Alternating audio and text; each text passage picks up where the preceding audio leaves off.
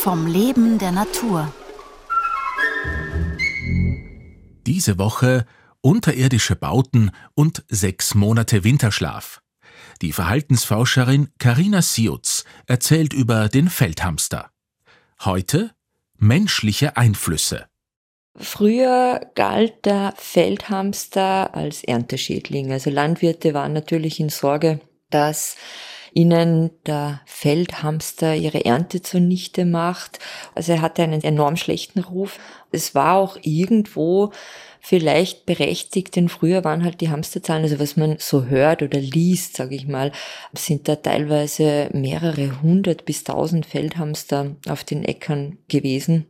Und somit galt der Feldhamster als Ernteschädling und wurde aktiv bejagt. Also in den 50er Jahren war das selbstverständlich, dass man Feldhamster gejagt hat. Es gab auch Prämien dafür, wenn man Feldhamsterfell abgegeben hat. Das Beweis dafür, dass sie vernichtet wurden.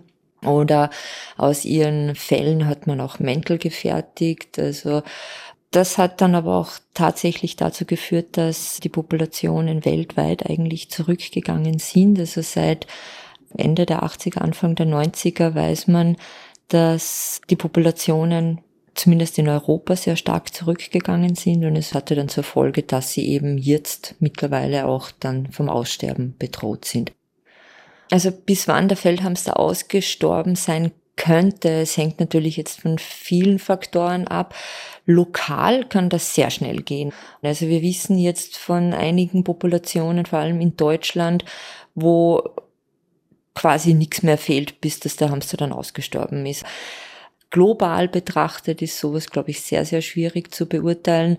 Es gibt aber auch eine Studie, die das Aussterben für Mitte der 2030er Jahre, eventuell aber auch 2050er Jahre oder eben auch schon innerhalb der nächsten drei, vier Jahre prognostiziert.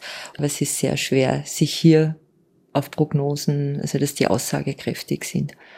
Und mittlerweile hat sich das Bild aber etwas ähm, verändert, hat sich gebessert. Also sehr viele Landwirte, vor allem in Deutschland, sind auch Befürworter von diversen Schutzmaßnahmen. Also was ein Landwirt machen kann, ist, dass er Blühstreifen auf seinen Äckern anpflanzt, also einfach den Hamstern, also nicht nur Getreide als Nahrung zur Verfügung stellt, sondern auch diverse Wildblumen, Kräuter, die sie auch fressen, die dann auch nicht gemäht werden, so dass der Hamster auch permanent Deckung findet.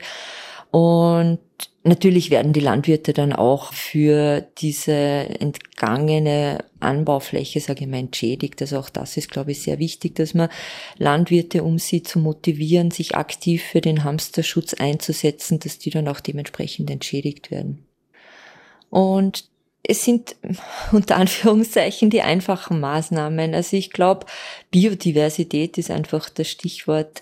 Weg von oder weniger Monokulturen, einfach das Nahrungsangebot vielfältiger zu gestalten. Also nicht nur der Hamster, Feldhamster würde dann davon profitieren, natürlich auch andere Arten.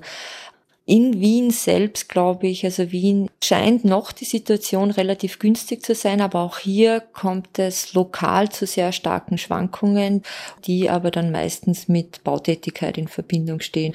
Dann erfolgt natürlich ein akuter, drastischer, sofortiger Rückgang von der Population.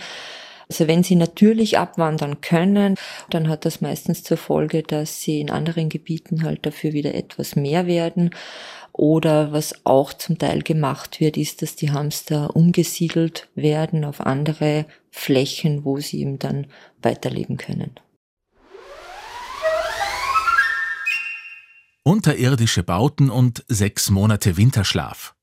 Karina Siutz vom Department für Verhaltensbiologie der Universität Wien sprach diese Woche über den Feldhamster, der vom Naturschutzbund Österreich zum Tier des Jahres 2024 gekürt wurde. Gestaltung Kim Shirin Kuppal. Redaktion Renate Plim